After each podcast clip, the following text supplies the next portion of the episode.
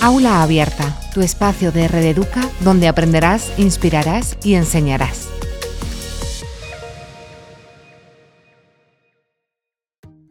Aprender es un proceso que se desarrolla de forma permanente a lo largo de nuestras vidas. Se trata de educarse y formar el propio ser. Las posibilidades que existen durante el proceso evolutivo nos lleva cada vez más a un cambio en los sistemas educativos. Por ejemplo, preparar a los alumnos enfocándose en áreas determinadas, estudiar en un tiempo menor o promover las competencias personales, sociales y, por supuesto, de aprendizaje. Se trata de implementar nuevas tendencias pedagógicas y enriquecer el proceso de la educación que está por venir.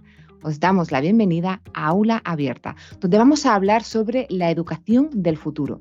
Nos centraremos en comprender el proceso de aprendizaje situando la educación en el nuevo contexto entorno, aprendiendo técnicas específicas en comunicación. Por lo que si quieres adentrarte en este campo, quédate porque esto te interesa. Es un placer contar con la presencia de Javier Gay de Liébana, licenciado en psicología, pedagogo, conferenciante, formador y escritor. Todo un referente en su sector que está hoy con nosotros para hablarnos del proceso de mejora de la educación, tanto a nivel de objetivos como de contenidos y aspectos neurocientíficos. Hola Javier, es un placer saludarte. ¿Cómo estás? Buenos días, Anaís. Estupendamente. Encantado de estar aquí con vosotros y espero que sea productivo. Seguro, seguro que lo es, estoy completamente segura y he de confesar que estoy muy contenta de tenerte en aula abierta y muy agradecida porque también hayas querido estar con nosotros y enseñarnos sobre un campo tan interesante e instructivo. Pero antes de meternos, Javier, sí, sí que lo es. Antes de meternos en materia, me gustaría echarle un vistazo a tu background para quien aún no te conozca. Ah. Vamos a ello, porque actualmente eres profesor en la Fundación Martí Luma en la Universidad Autónoma de Barcelona, si no me equivoco. Correcto. Y aunque también te dedicas a la consultoría y a la formación de entidades públicas y privadas, has sido durante 30 años directivo eh. de empresas en Barcelona, País Vasco, Navarra y Madrid. De hecho, eres miembro fundador y responsable pedagógico de la Asociación de Neurociencia Aplicada de Barcelona y Walking Formación, además de creador del método VAS y autor del libro no te montes películas. Exacto, porque eh, me encanta el cine, me encanta el cine y lo utilizo también para vernos identificados en muchos aspectos, ¿no?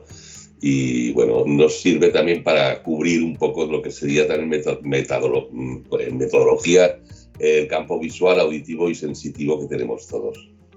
Pues esa, esa pasión por el cine y cómo aplicarlo a la vida la compartimos, Javier. Así que ah, eh, me apunto el, el, libro porque, porque tiene que ser súper interesante y revelador. Pero es que además todavía queda un poquito porque colaboras con la ONG Petit Garraf. Petit Garraf, exacto. Es, eh, podríamos decir que es eh, para personas que, monoparentales, más mujeres que hombres, naturalmente, y ayudamos a, estas familias. ¿no? Entonces lo que hacemos es recoger libros eh, que mucha gente, pues cuando se muda, etcétera, no los quiere, los recogemos y entonces los vendemos a bajo precio, a un euro, y con esto lo que hacemos es ayudar a estas familias. Eh, muy, muy interesante, la verdad, pues tengo un montón de libros en casa que... Ah, sí, sí, sí. Pues ya sabes. Habría que darle una nueva vida. Desde luego. Eh, Javier, tenemos que decir que tu objetivo, además de la consultoría y la formación, es compartir experiencias, porque según afirmas, la mm. experiencia es la suma de nuestras equivocaciones y hay que aprender de ellas. Correcto.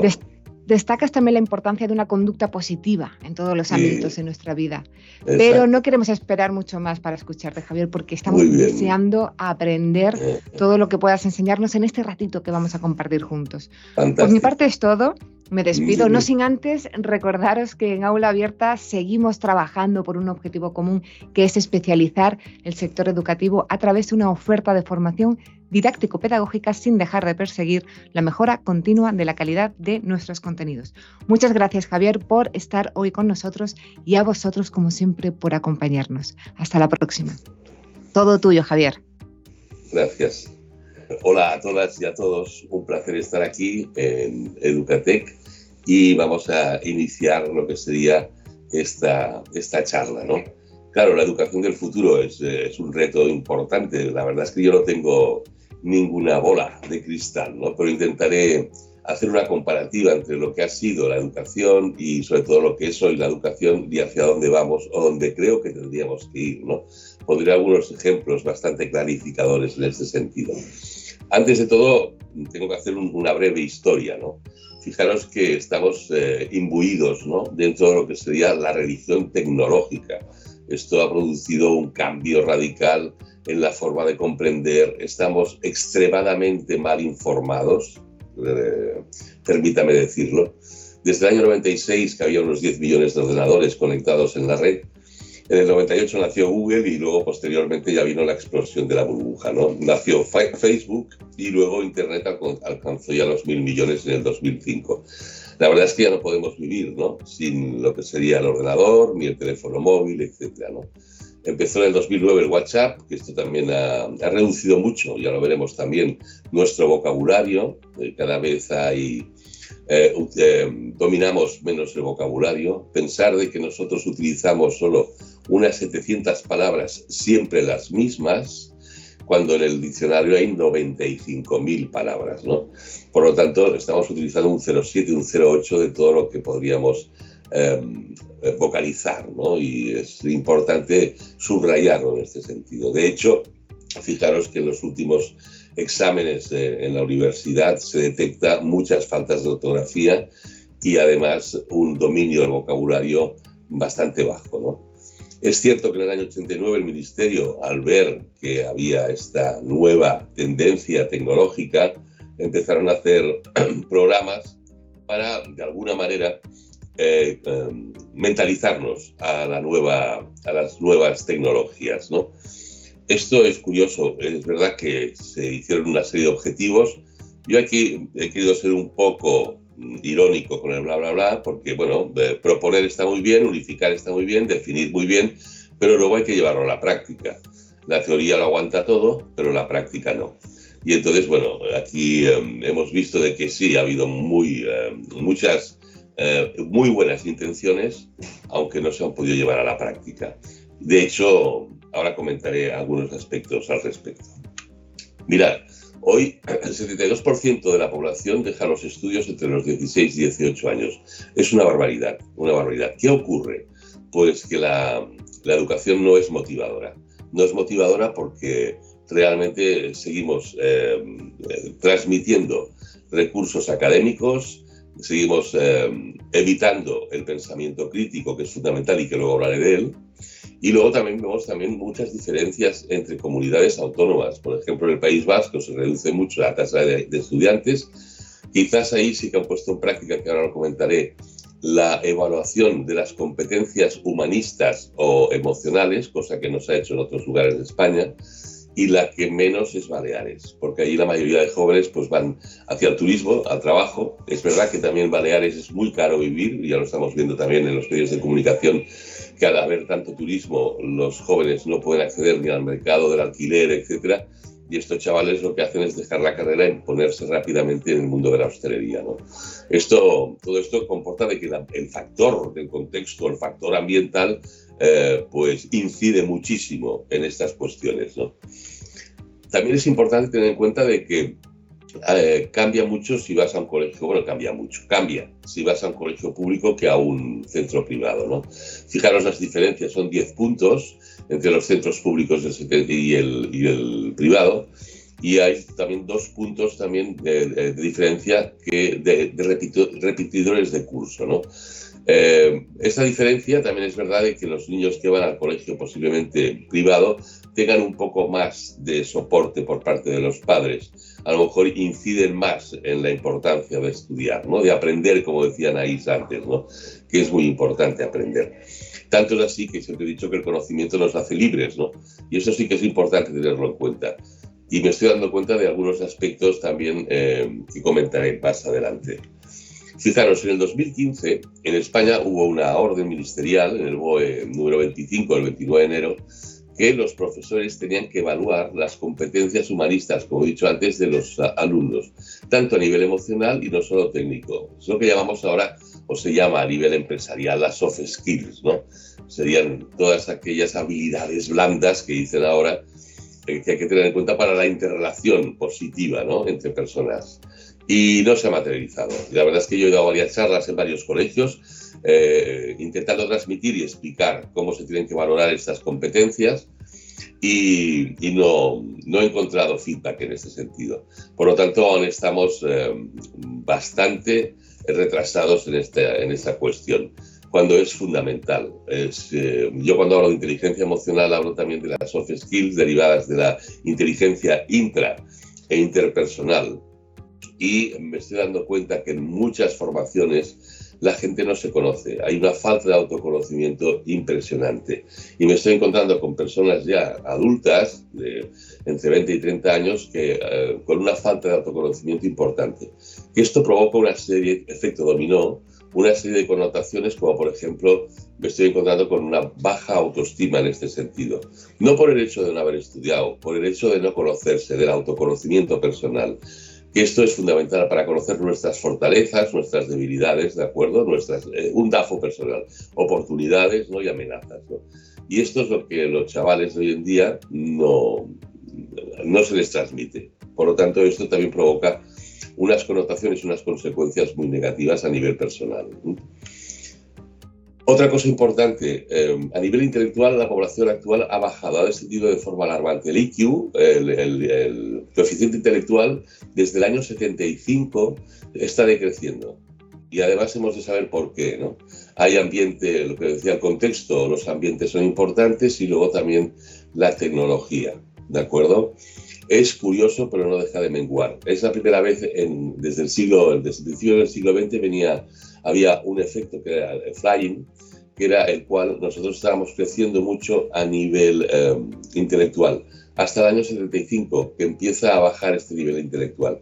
Es curioso, es un fenómeno conocido como efecto flying, y la pregunta es, ¿qué ha ocurrido? Pues es multifactorial, lógico, pero es muy importante tenerlo en cuenta. La educación no ha cambiado, me estoy encontrando con profesores que quieren cambiar o modificar la metodología y hay otros que no lo están haciendo, que siguen anclados eh, en el pasado, eh, a, nivel académico, digo. ¿eh?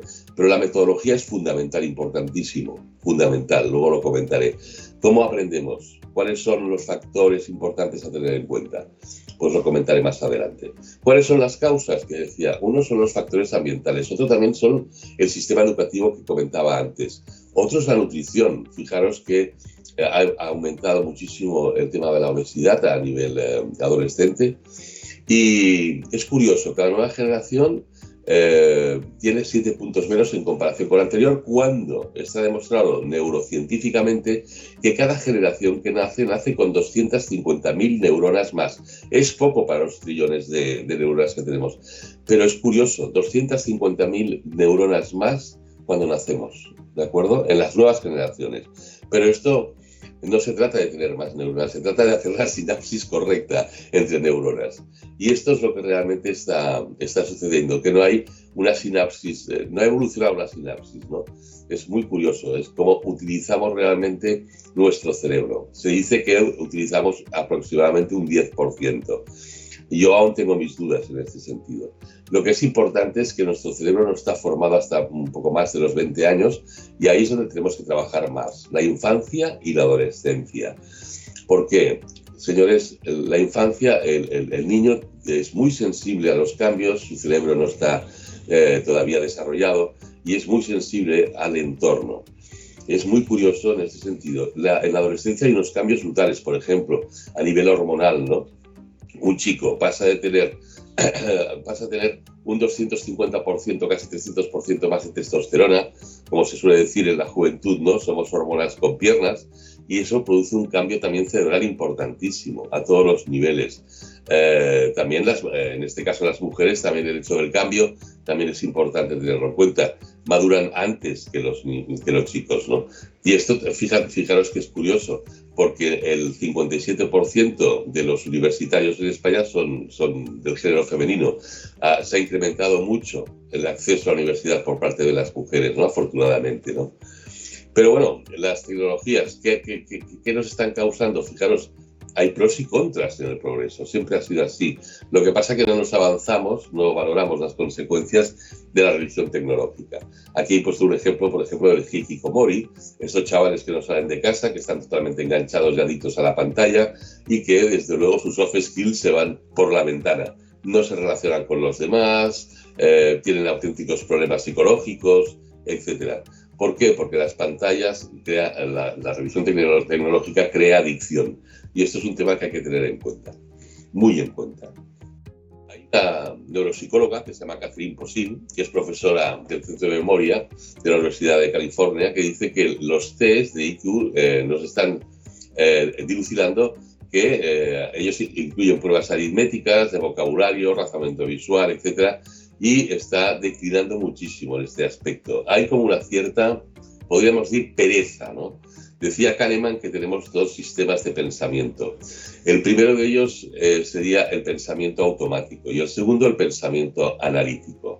Hay un libro de él, que fue premio Nobel de Psicología hace cuatro o cinco años, de Kahneman, que se llama Pensar rápido, pensar despacio. Eh, importante tenerlo en cuenta. Eh, si yo voy por la calle y le pregunto a Anaís dos por dos, me dirá automáticamente cuatro. Pero si seguimos caminando y yo le digo 258 por 26, hará ver que para, para pensar y me dirá, Javier, ¿para qué quieres saber esto? Realmente el automático nos hace perezoso el analítico y se ha perdido mucho el análisis. Por eso se ha perdido mucho el tener que reflexionar. Estamos bajo, bajo un criterio excesivamente automático, lo queremos todo para hoy y ya, cuando evitamos tener que reflexionar sobre algunos aspectos de nuestra vida. La vida es una carrera de obstáculos y nos encontramos muchas veces con conflictos y problemas y hemos de saber también razonar y afrontar estos conflictos. Todo esto también ha salpicado, entre comillas, a, nuestra forma de aprender y también de trabajar. Si no hay reflexión, es muy difícil aprender. Y luego diré por qué, a nivel neurocientífico. ¿Por qué ocurre esto? Otro doctor del King's College de Londres, Robbie Morris, dice que los métodos de razonamiento han ido variando ¿no? en el ritmo. Es decir, en las nuevas tecnologías también nos han cambiado, como estaba comentando antes, ¿no? Y también dice que eh, los, eh, los test de inteligencia también tienen que ir modificándose en este sentido, para saber cómo podemos actuar cuando está descendiendo nuestro nivel intelectual, ¿no? Importante a tener muy en cuenta. Y hay una curiosidad fundamental. Fijaros que los famosos directivos de Silicon Valley no llevan a sus hijos a un colegio académico normal, sino que han creado una serie de escuelas en las cuales han invitado a una serie de personas, psicólogos, neurocientíficos, eh, bioquímicos, ¿de acuerdo? Para conocer cuál sería la mejor metodología para sus hijos. Es muy curioso, ¿de acuerdo? Los llevan a colegios que no hay eh, tecnología, no hay ordenadores, eh, tienen prohibido el teléfono móvil hasta ciertas horas, ¿no? Y además proliferan los colegios, como he dicho, sin tabletas, ¿no? Es muy curioso esto en este sentido. ¿Por qué? Porque se han dado cuenta de que esta adicción genera también unos cambios a nivel familiar. Es brutal. Luego veremos un par de escenas de película con la que os, os sugiero ver, en donde veremos también cómo ha incidido esto a nivel familiar y a nivel de relación humana. ¿eh? Porque, como os decía, cada vez hablamos menos, hablamos peor, vocalizamos mucho peor ya no os digo nada cuando nos enviamos mensajes por WhatsApp, que yo, por ejemplo, también tengo que decir que cojo el WhatsApp o me enseña algo mis hijos eh, pequeños y no entiendo nada, eh, naturalmente. Entonces nos falta mucha eh, claridad en lo que sería el vocabulario. ¿Cuáles son las consecuencias de la adopción tecnológica? Y, muchos de vosotros ya lo sabéis, ¿no? una sería el aislamiento, como he dicho antes, ¿no? Hakikamori. Eh, el otro sería que estamos viviendo en un mundo digital. No es un mundo real, es un mundo digital. Y nos cuesta luego enfrentarnos al mundo real, porque no es lo mismo, ni mucho menos. ¿no? Hay un aspecto importante que es el miedo al teléfono a quedarse sin cobertura, la nomofobia. Si antes en casa se pagaba siempre lo que era la luz y el agua, que era básico y fundamental, Ahora no se puede vivir sin red, ¿no? sin, sin fibra óptica y, menos sin teléfono móvil. ¿no? Pues eh, hay nomofobia, pero no solo en la gente joven, en los, adultos, en los adultos también. Dice que vemos, miramos el teléfono unas 150 veces aproximadamente al día, ¿no? Y cuando no tenemos cobertura nos, nos sentimos como desnudos, desamparados, ¿no? Es la nomofobia, ¿no? También es verdad que hay una pérdida de noción del tiempo, y esto ya se ha visto también que eh, muchos chavales se quedan enganchados y, pierden esta noción del tiempo. También se genera mucho, mucho, mucho estrés porque el tiempo lo que hacemos es eh, cubrirlo con, con, estas herramientas digitales. No aprovechamos el tiempo para reflexionar, para leer, etc. ¿no? Y esto genera mucho estrés. ¿no? Estrés que luego también lo pagan los padres, los familiares, eh, los amigos, etc. ¿no? En fin, eh, el tema de dormir. Los chavales, eh, mucha gente joven y, adolescente eh, duermen con el teléfono encendido y se están dando cuenta de que se duerme muy mal. El romper el sueño, los, los capítulos REM en el sueño, pues también eso provoca que al día siguiente estés como mucho más agotado, más cansado y produce una falta de concentración importante. Y como he dicho antes, la comunicación familiar y social es, está, es mucho más complicada. ¿no? Entonces, claro, creo que esto hay que, hay que ser consciente de estas consecuencias de la reducción tecnológica en este sentido. Sé que es muy difícil, pero se puede hacer perfectamente. ¿eh? Mente superior domina mente inferior. Lo que pasa es que, claro, es lógico que una mente de un adolescente tenga lo que llamamos un, un aspecto de pensamiento líquido que hace lo que hace todo el mundo pero lo importante es salir del río, irse a la orilla y decir, voy a pensar, voy a reflexionar sobre lo que está produciéndose. También en esto los padres tenemos que ayudar, ¿no? en hacerlo reflexionar, captar la atención, comentar estos aspectos, ¿no? que son importantes porque lo que hacen es eh, eh, generar unas situaciones muy negativas. ¿no? Otro profesor de la Universidad de Otago, Michael Sayer, dice que esta fuerza social del, de la revolución tecnológica interfiere precisamente en el pensamiento de las nuevas generaciones. Fijaros que cada vez eh, dicen que la, generación Z sale muy preparada de la universidad, pero claro, ahí radica el tema de que no se conocen a sí mismos. Y es un problema porque no conocerse las fortalezas o debilidades de cada uno, eh, esta falta de autoconocimiento también provoca una incerteza importante. ¿no? Y fijaros que los exámenes que se han realizado eh, de estas pruebas de IQ eh, ha bajado al 5, a un 5%. Antes era un 25% que se podían resolver todo lo que eran las pruebas matemáticas y de ciencias y ahora ha bajado al 5%. Es una barbaridad, es una barbaridad. Por lo tanto, estamos eh, decreciendo y tenemos que preguntarnos qué está sucediendo, aparte de todo lo que he comentado, ¿no? pero tenemos que buscar soluciones a, este, a estos aspectos, ¿no? Porque si no, iremos en declive total y absoluto y hay que, hay que buscar un freno, ¿no? En ese sentido. Muy bien, os voy a dejar a ver esta escena de película y, y bueno, ya vosotros mismos sacaréis uh, las conclusiones al respecto. Un nuevo estudio señala la relación entre la salud mental y el uso de las redes sociales.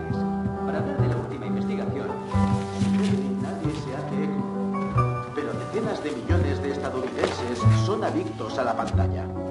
Eso se exacerba porque ahora puedes aislarte literalmente en una burbuja gracias a la tecnología. Las fake news son cada vez más sofisticadas y amenazan a las sociedades de todo el mundo. No esperábamos nada de esto cuando creamos Twitter hace más de 12 años. Los expertos dicen que no hay ningún motivo para creer que los ciberataques rusos se detendrán. YouTube se ve obligado a concentrarse en hacer limpieza en la red. TikTok. Si hablas con cualquier preadolescente, no piensa borrarla. Oye, Ayla, ¿puedes poner la mesa, por favor? Hay que preguntarse si las redes sociales deprimen a nuestros hijos. Ayla, pones la mesa, por favor. Estas operaciones cosméticas son tan populares entre los adolescentes que los cirujanos plásticos han acuñado un nuevo síndrome, dismorfia de Snapchat, pacientes jóvenes que quieren operarse para parecerse más a sus selfies con filtros. Papá, para. Tengo que enviar como mil snips más antes de cenar. ¿Snips? No sé qué es un snip. Mmm, huele muy, bien, cariño. Gracias. Bueno, he pensado que podríamos usar los cinco sentidos para disfrutar de la cena de hoy. Por lo tanto, he decidido que esta noche no va a haber móviles en la cena, así que... Dádmelos. ¿En serio? Sí. Muy bien. Gracias. Ven. Mamá, la ladrona de móviles. Mío. Mamá. Aquí estarán a salvo hasta después de cena. De ese modo podremos estar todos relajados, ¿vale?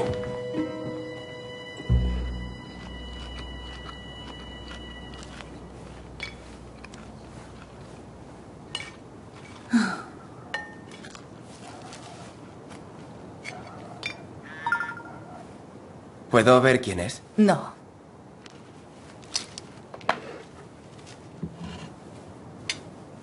Voy a buscar otro tenedor.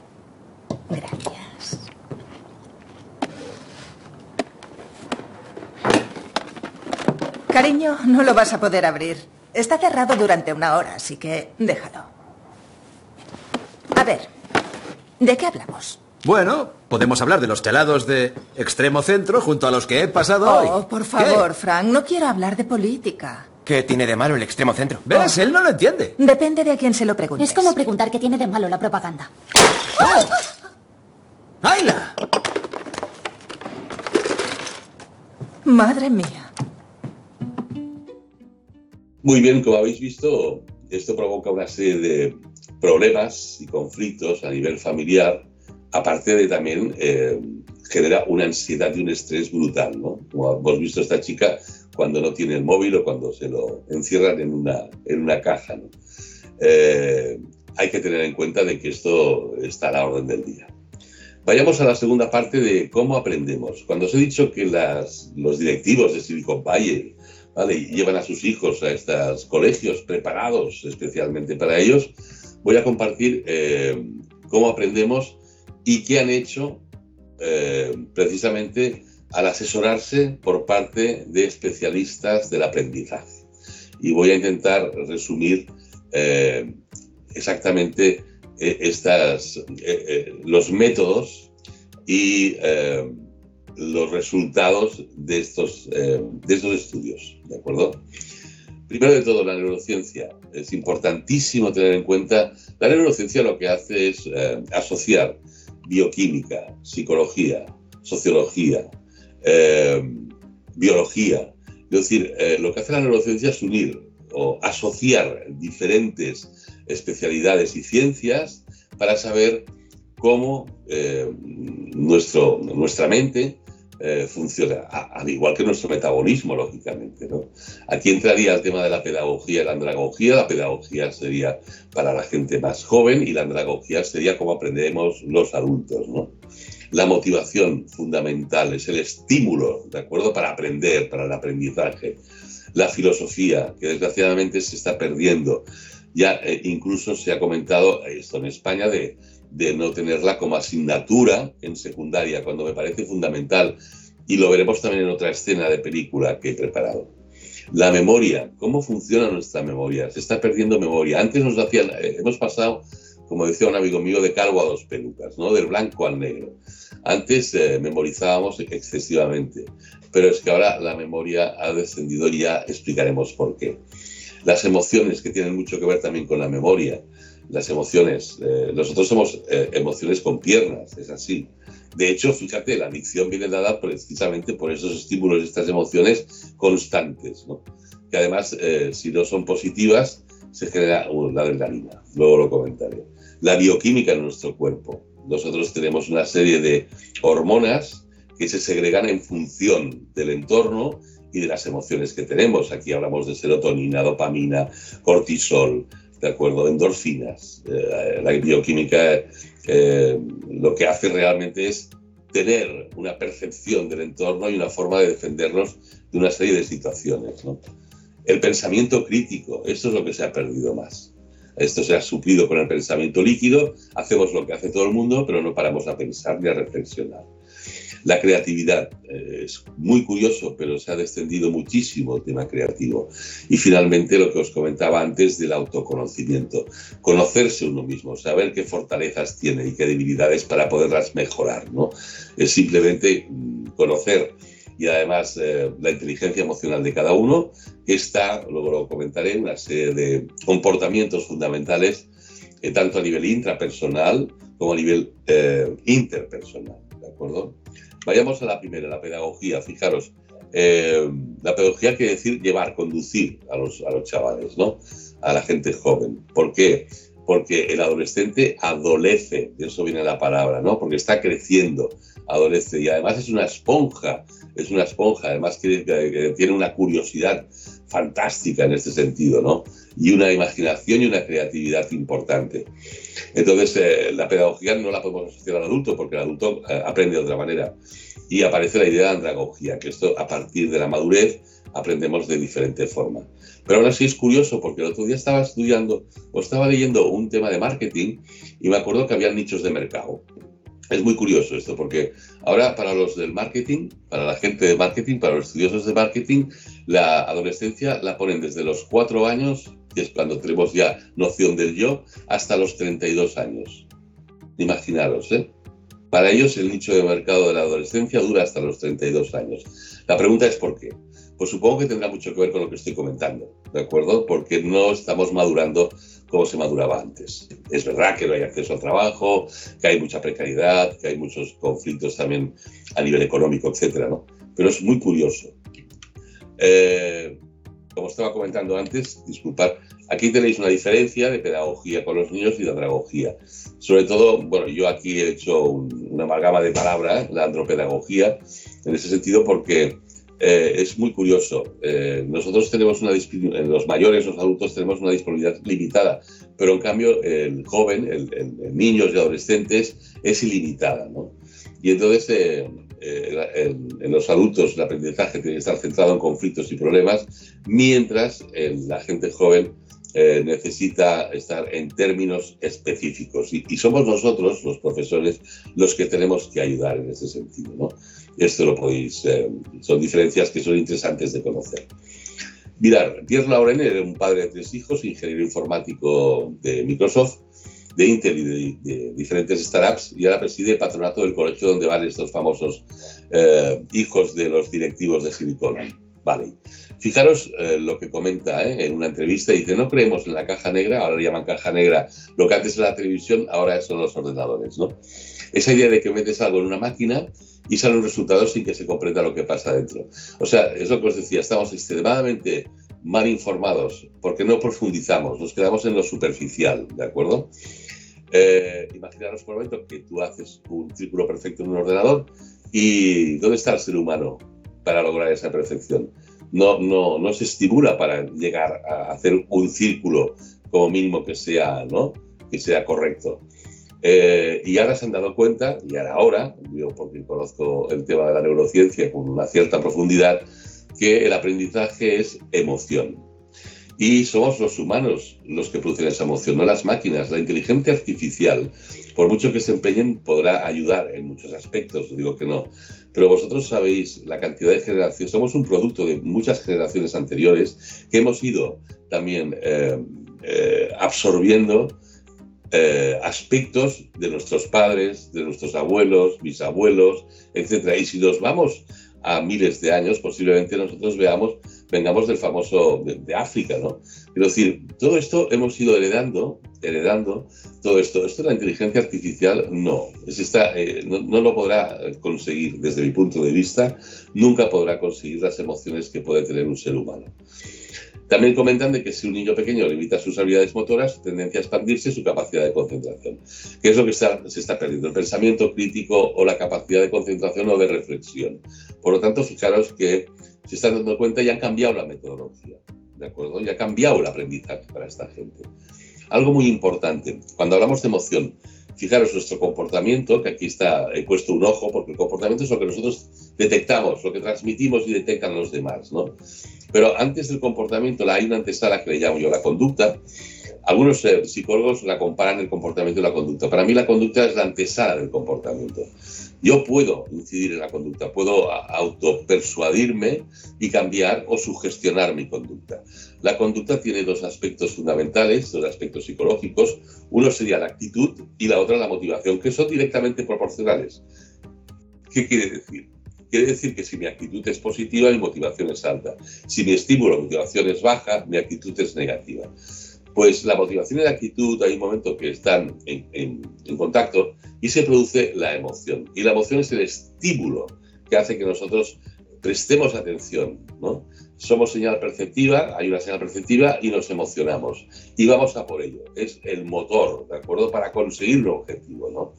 Y es fundamental en ese sentido eh, satisfacer nuestras necesidades. Ahí entra la creatividad también. Si yo me, marco un objetivo de leer un libro o de, de, hacer una maqueta o, cualquier objetivo en estos, eh, me emociona y busco la, finalizar eso que he iniciado. ¿no? El hándicap está en que solemos dejar las cosas a medias. ¿no? Está, lo del pensamiento automático lo que hace es que parece que nos cansemos antes de las cuestiones. ¿no? Y esto es lo que tenemos que evitar. Por eso la emoción es fundamental en cualquier objetivo, propósito de nuestra vida. ¿no? Fundamental. Un aspecto importante también que han estudiado en este colegio, bueno, que ya lo sabíamos, que es la memoria. Nosotros tenemos dos clases de memoria. La, memoria. la memoria es un proceso psicológico, ¿de acuerdo?, que hace que codifiquemos, almacenemos y recuperemos información. Aunque hay dos clases de memoria. Hay una memoria que se llama inmediata o de trabajo, que es donde dejamos las gafas, el bolígrafo, etc. Y hay una memoria de largo alcance. Para que haya una memoria de largo alcance, tiene que haber una emoción. Os pongo un ejemplo. Yo hace, no hace mucho estaba en, en un pueblo de aquí de Cataluña era el mes de septiembre del año pasado y olía piñas, eh, al olor de pinaza y las piñas. Automáticamente me acordé de cuando yo era pequeño, tenía nueve años, iba con mis amigos de donde estábamos eh, pasando las vacaciones y automáticamente me acordé de aquella situación y además me acordé, se abrió la libreta, eh, la carpeta en memoria de los nombres de mis amigos, Tito, José Manuel, Jorge, etcétera, ¿no? ¿Por qué? Porque había una emoción, que era ir a buscar piñas, encontrarlas, romperlas.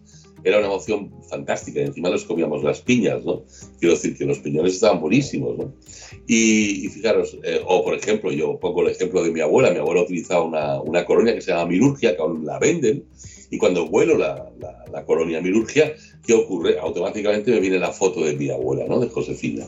Por lo tanto, fijaros, es la memoria del alcance. Pero si no hay emoción, si en la metodología cuando transmitimos a nivel académico no hay eh, emoción, la memoria se pierde, se convierte solo en memoria inmediata de trabajo.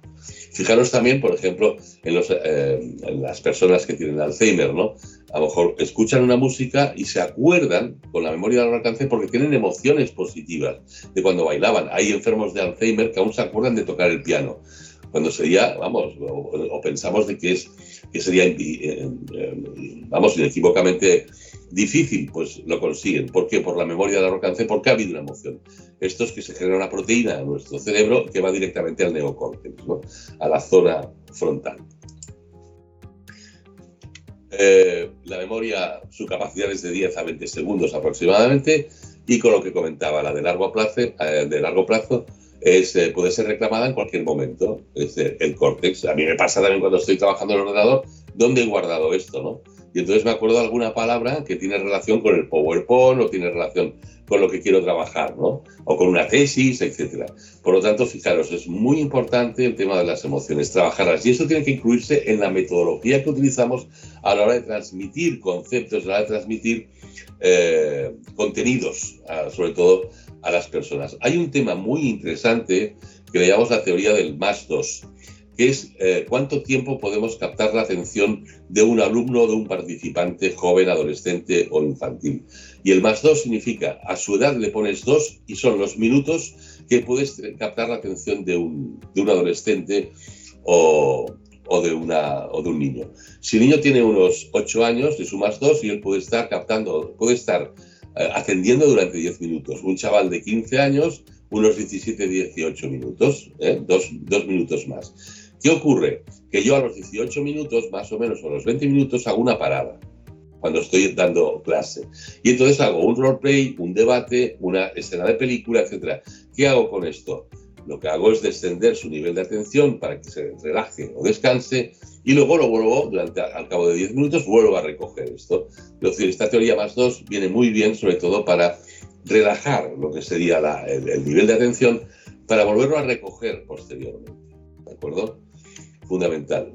Y ahora ya vamos a nivel bioquímico. A nivel bioquímico nosotros segregamos, cuando estamos bien a nivel emocional, segregamos unas llamadas endorfinas, que son unos opiáceos que tenemos en el cerebro que se segregan. Y esto hace que tanto la dopamina, que es la, le llaman la, la hormona de la atención se incrementa. Y la serotonina es la del buen humor. Cuando yo aprendo y disfruto y me veo capaz, mi autoestima automáticamente sube. Y también esto repercute en nuestra actitud positiva al aprendizaje, al igual que la motivación. Y esto genera que nosotros podamos ser mucho más creativos. Perdemos el miedo, porque el miedo nos anquilosa. Si conseguimos esto a nivel bioquímico, estamos demostrando de que el aprendizaje ha de ser divertido, ha de ser, yo me acuerdo que venía de, de un mundo totalmente gris, blanco y negro, del nodo, ¿no? Y decían, la, frase que decían en el colegio era, la letra con sangre entra. Eh, totalmente descabellado, era eh, la, antipedagogía, ¿no? Es cuando disfrutamos, cuando estamos aprendiendo, es cuando hay emociones positivas y segregamos todas estas, estas eh, hormonas, ¿no? Por lo tanto, hemos de trabajar mucho esto a nivel de transmisión de conocimientos, ¿no? Tanto para adolescente como para el niño. Y esto hay que trabajarlo mucho y además hay que cambiarlo. ¿Por qué? Porque es el futuro. Y el futuro viene por el interés. Y la educación y la cultura es lo más importante en ese sentido. Muy bien, os voy a dejar con esta escena de película y bueno, para que reflexionéis sobre lo que está comentando en este caso Merlí, un profesor, es una serie que seguro que habéis visto y que creo que vale la pena. ¿Creéis que la filosofía sirve para algo? Sí. Eso es lo que quería oír. Estoy hasta los cojones de la gente que dice que la filosofía no sirve para nada. Parece que el sistema educativo ha olvidado las preguntas ¿quiénes somos? ¿De dónde venimos? ¿A dónde vamos? Ahora solo importa qué empresa montamos, cuánta pasta ganaremos. La filosofía sirve para reflexionar. Reflexionar sobre la vida, sobre el ser humano. Y para cuestionarse las cosas. A lo mejor por eso se la quieren cargar, ¿no? La encuentran peligrosa. La filosofía y el poder tienen una tensión sexual no resuelta. ¿Qué es la filosofía? Ni idea, ¿no? La filosofía no es solo un conjunto de preguntas profundas y verdades absolutas. La filosofía es poner patas arriba todo lo que damos por sabido. ¿Mm? Hostia, tenéis todos una cara de empanados. Os he traído aquí porque este me ha parecido un lugar inspirador, ¿vale? El cerebro podría ser la cocina del ser humano. Y también para explicaros que hace más de dos mil años hubo unos estudiantes de filosofía que se llamaban los peripatéticos. Patéticos. No, no, no, peripatéticos. Eran estudiantes de la escuela aristotélica, ya hablaremos de Aristóteles. Recibieron ese nombre porque filosofaban mientras caminaban. Caminad, caminad, ah, caminad. Vamos, caminad, seguidme, venga. Los peripatéticos deambulaban mientras reflexionaban. No sé si lo captáis. Venga, reflexionad mientras camináis. Si alguien tiene alguna reflexión interesante, que lo diga. Una pregunta. ¿Todo el mundo está capacitado para filosofar?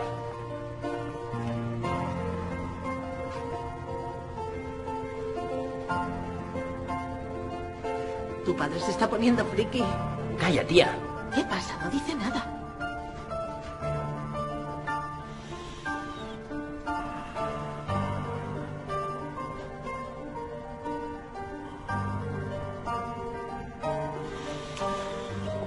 He estado callado por dos razones, para pensar en la respuesta y para demostrar que cuando uno piensa la gente lo mira mal.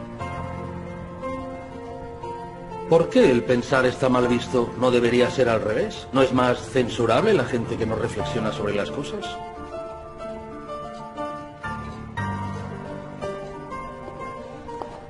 En la clase de filosofía podréis demostrar que sois animales racionales.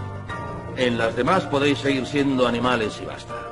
Venga, caminad, panda de bípedos. ¡Ah, caminad!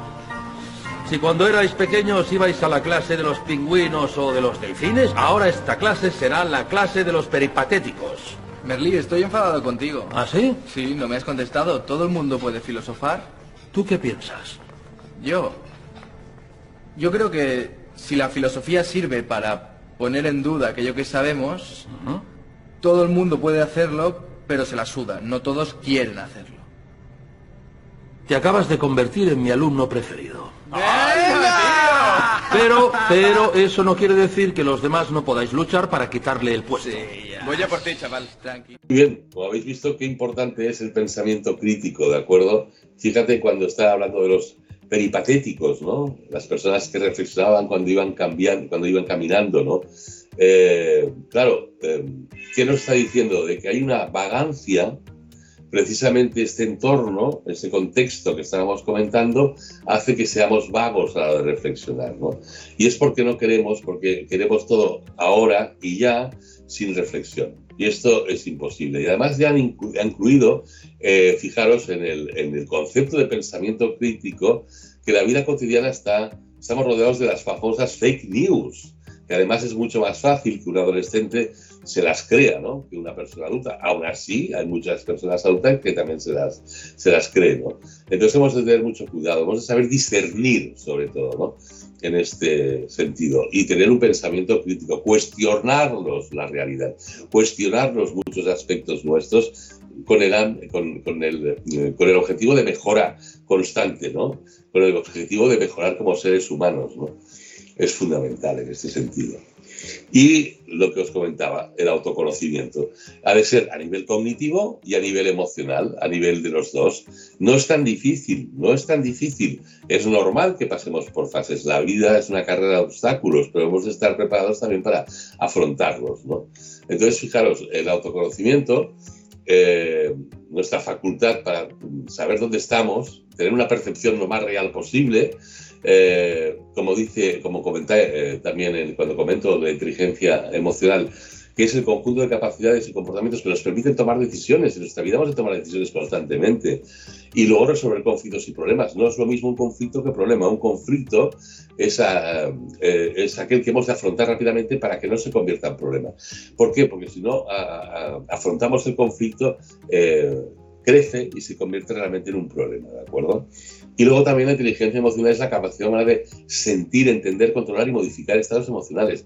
Fijaros que el nivel de empatía, eh, que todo el mundo habla, no, yo soy muy empático, etcétera. No, no, no, no, cuidado.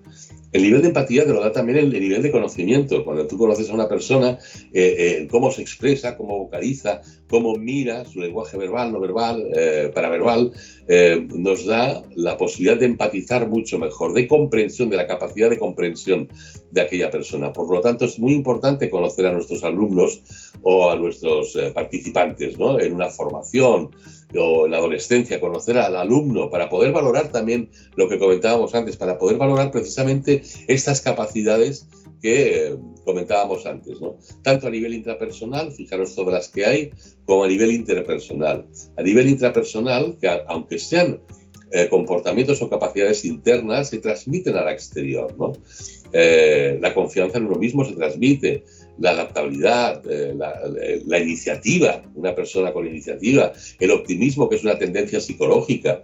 Fijaros, el pesimista pierde toda iniciativa. ¿De acuerdo? Dice, no lo conseguiré, ya no me levanto, ya no hago, porque no lo voy a conseguir. Esto es pesimismo puro. Por lo tanto, pierde todo tipo de iniciativa, ¿no? Y luego están las otras capacidades que sean las interpersonales, ¿no? Aquí entrarían también, por ejemplo, eh, la empatía, lo que comentábamos, la simpatía, querer ayudar o beneficiar a la persona. Cada uno tenemos un estilo, no es lo mismo tener 50 años que 20, lógicamente, ni las motivaciones son iguales, ni las formaciones, ni las experiencias. La capacidad de comprensión, la escucha activa. Aquí siempre digo que escuchamos para contestar, pero no para comprender. Lo que habría que hacer es comprender antes de contestar. Por lo tanto, es fundamental. Y muchas veces oímos y no escuchamos. El cómo decimos las cosas es más importante el cómo lo decimos que el qué decimos. Se puede decir todo bien dicho. Y aquí entran también aspectos como la asertividad, la persuasión, ¿no? que hacen que nosotros podemos llegar mucho más al interlocutor. ¿no? Y podemos decir las cosas. Yo comentaba el otro día de que yo tengo dos hijos muy diferentes con los cuales he educado de la misma manera, pero me comunico de diferente manera porque sé cuál es su perfil comunicativo. ¿no? Y luego está la asertividad, que es decir las cosas del entorno adecuado, decirlas de forma correcta sin herir ni perjudicar al interlocutor. Y el truco es ir siempre a la situación, no a lo personal. Esto es muy importante. ¿De acuerdo? De aquí nacen las hard skills y las soft skills, ¿no? Tan de moda actualmente y ojalá se profundice mucho más en ello. En este sentido. Muy bien, pues hemos llegado al final. Os doy las gracias por la atención prestada y bueno, eh, un abrazo a todos y eh, agradecer a Educa EdTech eh, pues, que haya contado conmigo para poder compartir este rato. Muchísimas gracias y hasta siempre.